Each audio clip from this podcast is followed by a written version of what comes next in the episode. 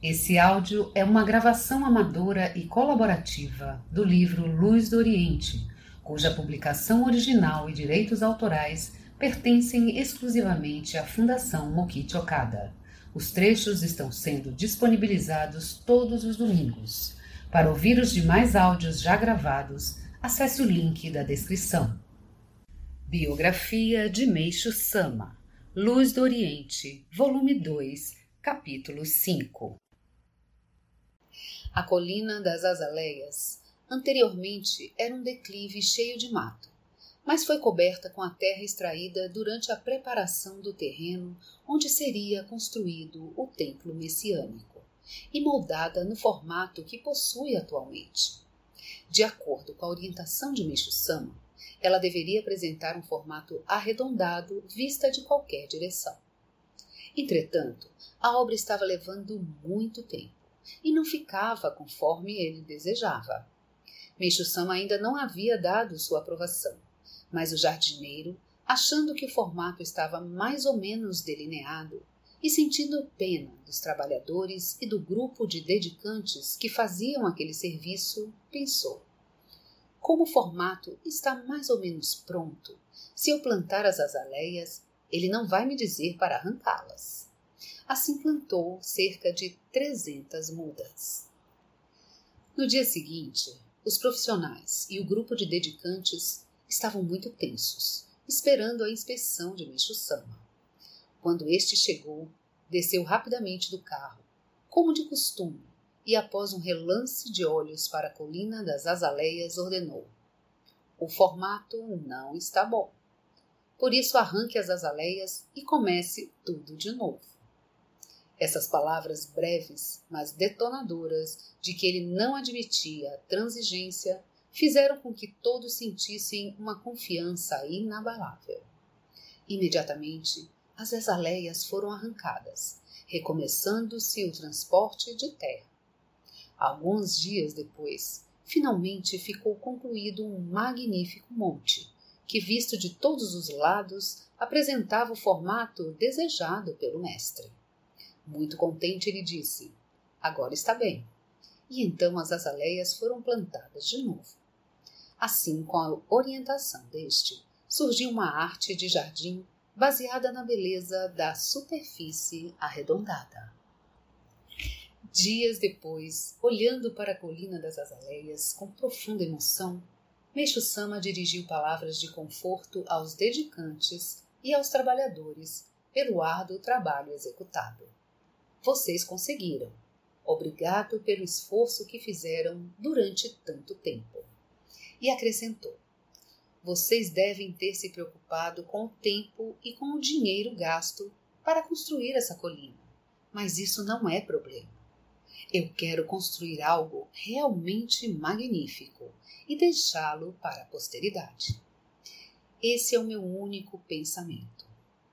Ouvindo tais palavras, todos ficaram impressionados pela vigorosa determinação de Meixo Sama quanto à construção do solo sagrado. Ao mesmo tempo, sentiram que esta era uma obra valiosa e de importante significado dentro da providência divina. As dificuldades enfrentadas na construção da colina das azaleias não se limitaram ao delineamento de seu formato.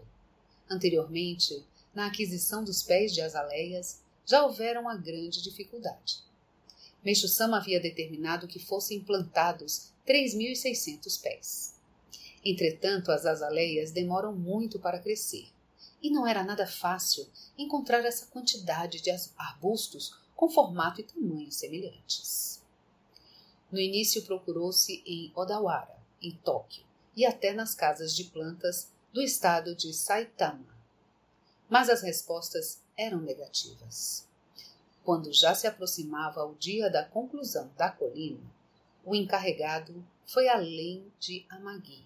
Visitou uma casa tradicional de Nakaizumoto e procurou também com agricultores residentes entre Mishima e Hakone, até que finalmente completou a quantidade necessária de pés de azaleias. Através desse fato, ele renovou sua crença de que as palavras de Meishu Sama sempre se concretizavam. O Kyosei Kaikan, Templo Messiânico Meishu Sama desenvolveu a construção da Terra Celestial, dividindo esta em três partes, as quais deu o nome de Seisei Dai, Monte Límpido, Keikan Dai, Monte Paisagem e Sekiundai, Monte Nuvem de Pedras.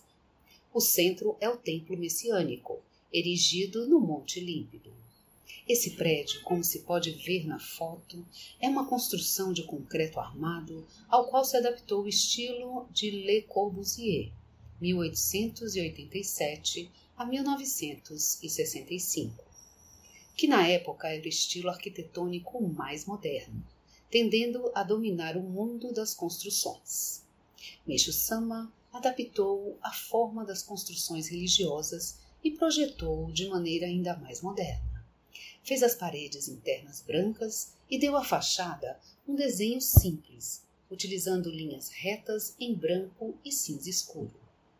A área do terreno ocupado pelo templo é de 3.960 metros quadrados, sendo que o andar térreo tem aproximadamente 2.300 metros quadrados, e o primeiro pavimento, cerca de 1.130 metros quadrados, com capacidade para acomodar umas 3.000 pessoas. Ele foi projetado não apenas para a realização de ofícios religiosos, mas para utilidades múltiplas, entre as quais projeção de filmes e espetáculos de teatro e dança, possuindo também um camarote para orquestra destinado a concertos musicais. Para a construção do templo messiânico, confeccionou-se antes uma maquete de dois metros quadrados e fizeram-se muitos estudos. Diariamente, numa hora determinada, Meixo Sama ia à Terra Celestial e dava instruções sobre a obra especialmente na ocasião de decidir a grossura dos pilares, a medida que ele mencionou por intuição foi exatamente a mesma que o especialista no assunto calculou para sustentar o peso do prédio. Terminados os alicerces, deu-se início à construção dos pilares. Ao inspecionar oito que já estavam sendo edificados, Meixo Sama ordenou: reconstruam-no porque está faltando sinceridade. Derrubar com força humana pilares de concreto armado era um serviço muito trabalhoso e demorado, mas eles é que iriam sustentar o prédio. Assim, captando por intuição espiritual a falha que havia na obra, o mestre determinou que ela fosse refeita, embora estivesse ciente de que seria um trabalho muito custoso.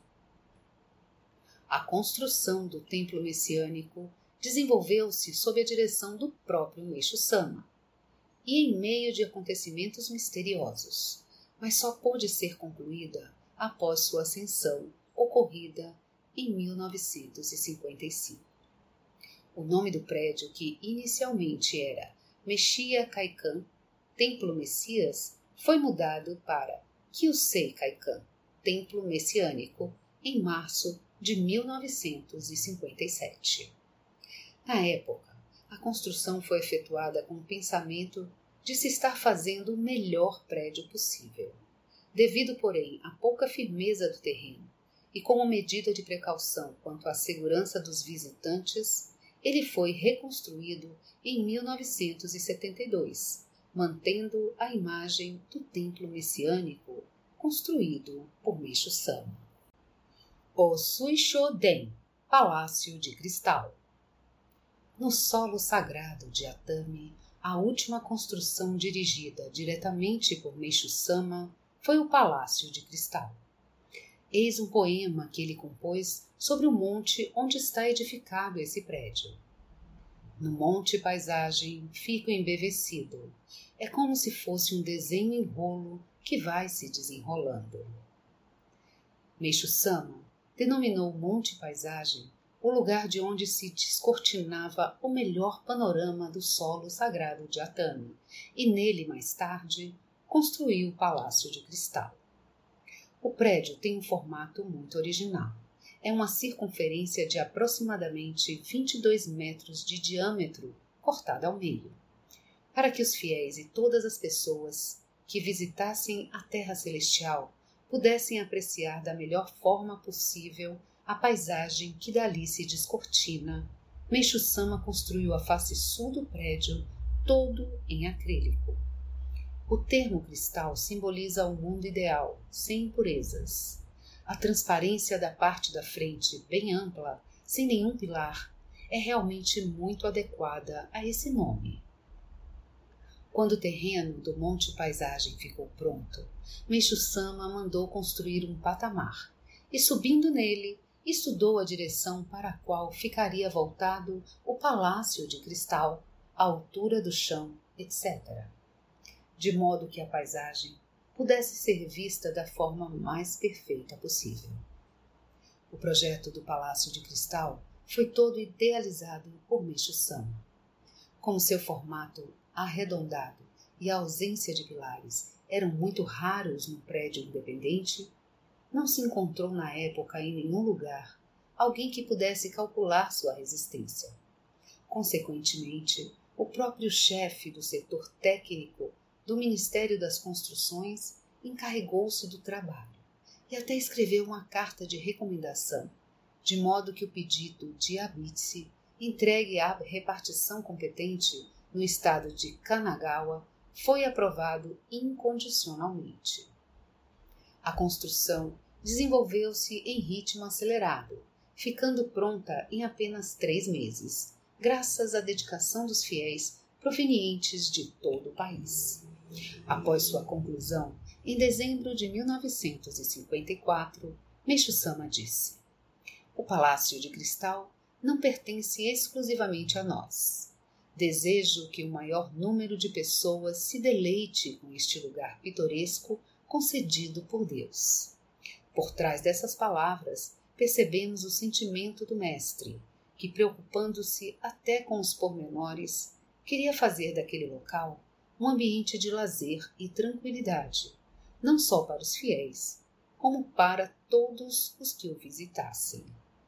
Palácio de Cristal tornou-se famoso no mundo arquitetônico, e pessoas relacionadas a esse campo, provenientes dos mais diversos locais, frequentemente iam visitá-lo para estudos.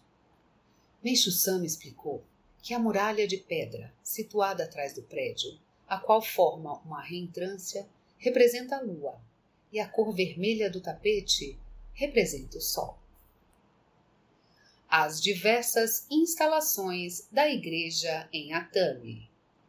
O Tozanso, solar da Montanha do Leste. Entre a aquisição do solar da Montanha do Leste, situado em Atami, e a construção do templo messiânico na Terra Celestial, Meishu Sama comprou dois prédios, um no bairro de Shimizu e outro no bairro de Sakimi, ambos na cidade de Atami, para usá-los como sede provisória. Como sua última moradia particular, em substituição ao solar da Montanha do Leste, adquiriu o solar da Nuvem Esmeralda, no bairro de Minaguchi, também em Atami.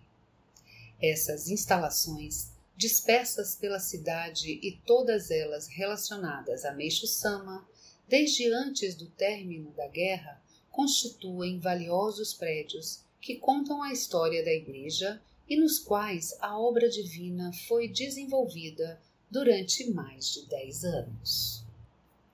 Conforme já foi mencionado, desde 1944, Meixo Sama passara a morar no solar da Montanha do Leste durante o inverno e, a partir deste local, desenvolveu a construção do solo sagrado na Terra Celestial. Ao mesmo tempo, por um período de quatro anos, utilizou o anexo do solar como local para entrevistas com os fiéis. Nessa época, ele dividia os principais encontros entre os dias 1 e 9. As entrevistas eram realizadas três vezes ao mês, no início, no meio e no final. O dia 10 era para descanso. Quando não havia entrevistas, Meixo Sama geralmente fazia caligrafia a pincel ou ditava ensinamentos durante a manhã na sala Comiô, no anexo do solar, e na parte da tarde cuidava do jardim. Com o mar claro estendendo-se bem diante dos seus olhos, num jardim onde batia bastante sol, podava as plantas com uma tesoura para que ficassem redondas. No começo da primavera, quando a velha ameixeira situada à beira do lago floria, ele ficava em pé na frente dela e não se cansava de apreciá-la. Como sua bela vista para o mar e a montanha possui também fartura de águas termais, não me canso de Atami. Na época do primeiro proprietário do solar da Montanha do Leste, Kengo Ishu, presidente do banco Dai Iti, a família do jardineiro morava com ele. Depois de adquirir o solar, Meishu Sama quis que essas pessoas continuassem morando ali e sempre se preocupava com elas. Durante e depois da guerra, no período de dificuldade alimentar, dava-lhes arroz e verdura e dizia-lhes com carinho: em casa temos tudo com fartura, de modo que se houver algo que desejem comer, podem levar. O jardineiro e todas as pessoas de sua família sentiam-se muito gratos por essas atenções e durante longo tempo o serviram com muita devoção. Abrigado do inverno em meu quarto, olhava todos os dias pela janela o tranquilo mar de Izumi. Fato semelhante ocorreu quando Meishu Sama adquiriu o solar da Montanha Divina, em Hakone, e o anexo do bairro de Shimizu, em Atami, comprado posteriormente. Para o zelador do solar da Montanha Divina, ele deu uma casa situada em Minotaira, local um pouco afastado de Gora. No caso do anexo do bairro de Shimizu, permitiu que o zelador continuasse morando ali e cuidando do jardim. Atualmente, o solar da Montanha do Leste é conservado como prédio em memória de Meixo Sama, sendo visitado por fiéis de todos os países. A sede provisória do bairro de Shimizu. Cerca de três anos após o término da guerra, o crescimento da difusão continuava espantoso o número de pessoas desejosas de se entrevistarem com o grande mestre elevava-se cada vez mais. Não só entre os recém-ingressos na fé, como entre aqueles que eram fiéis há muito tempo. Com isso, as entrevistas do anexo do Solar da Montanha do Leste iam se tornando impraticáveis. A partir de agosto de 1948, depois da inauguração provisória do alojamento Nuvens Ligeiras, realizado em maio, elas passaram a ser feitas ali. Nesse mesmo mês de maio, Sama comprara a casa de veraneio do presidente da Companhia Petrolífera Agura, situada no bairro de Shimizu, no centro de Atami, onde instalou a sede provisória. De outubro em diante, realizou as entrevistas nesse local. O terreno da sede tinha aproximadamente 3.300 metros quadrados, sendo que o prédio ocupava uma área de mais ou menos 570 metros quadrados, parte da qual foi utilizada como sala de entrevistas.